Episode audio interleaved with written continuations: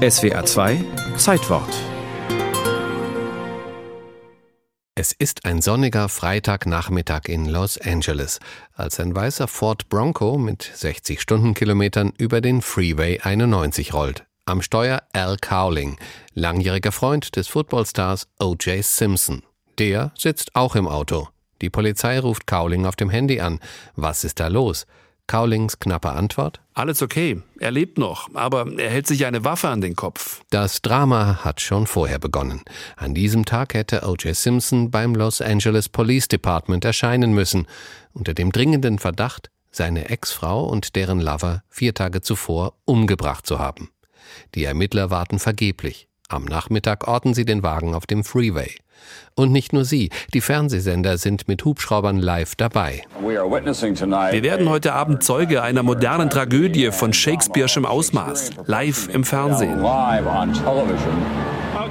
Das daraufhin sein Programm ändert, denn zeitgleich läuft in New York das fünfte Finalspiel der Basketballliga, ein nationales Mega-Event auf allen Kanälen.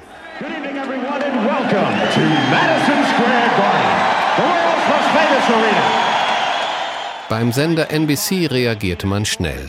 Ab sofort wird beides übertragen. Das Spiel, klein eingeblendet, in das große Bild von den Ereignissen in Los Angeles. Amerika ist live dabei und während das eine Sport ist, wird das andere zur Reality-Verfolgungsjagd. Vorneweg Simpson im weißen Auto, dahinter sechs Streifenwagen.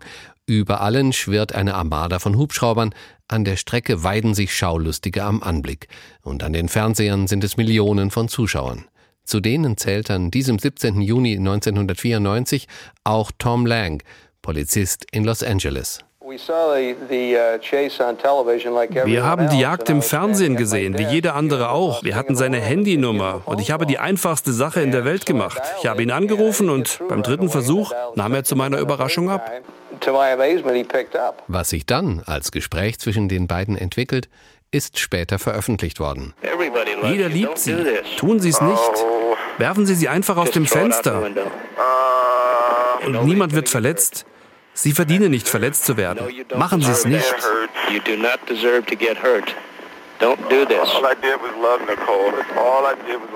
Alles, was ich getan habe, ist Nicole zu lieben, betont O.J. Simpson immer wieder. Was ist dagegen schon die Fußball-Weltmeisterschaft, die an diesem selben Nachmittag in Chicago mit dem Spiel Deutschland-Bolivien begonnen hat? 1 zu 0 für Deutschland! 1 zu 0 für Deutschland, Tor Jürgen Klinsmann, aber das interessiert in den USA sowieso nicht die große Masse. Während des Dramas in Los Angeles läuft das Spiel Spanien gegen Südkorea.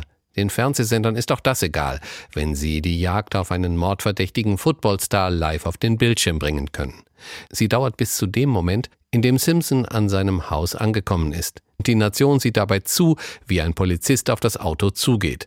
Tom Lang ist immer noch am Telefon. Er beschwört O.J. Simpson. O.J., hören Sie ihm zu. Bitte, O.J., tun Sie es. Und irgendwann lässt der Mann sich überreden, aufzugeben. Die Handschellen klicken. Breaking News.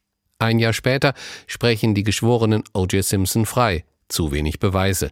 Aus dem Nebeneinander von Basketball und Verfolgungsjagd auf dem Freeway ist 16 Jahre nach jenem 17. Juni ein Dokumentarfilm geworden. Simpson konnte bei der Premiere nicht dabei sein, er sitzt im Gefängnis wegen bewaffneten Raubüberfalls und Geiselnahme in einem ganz anderen Fall.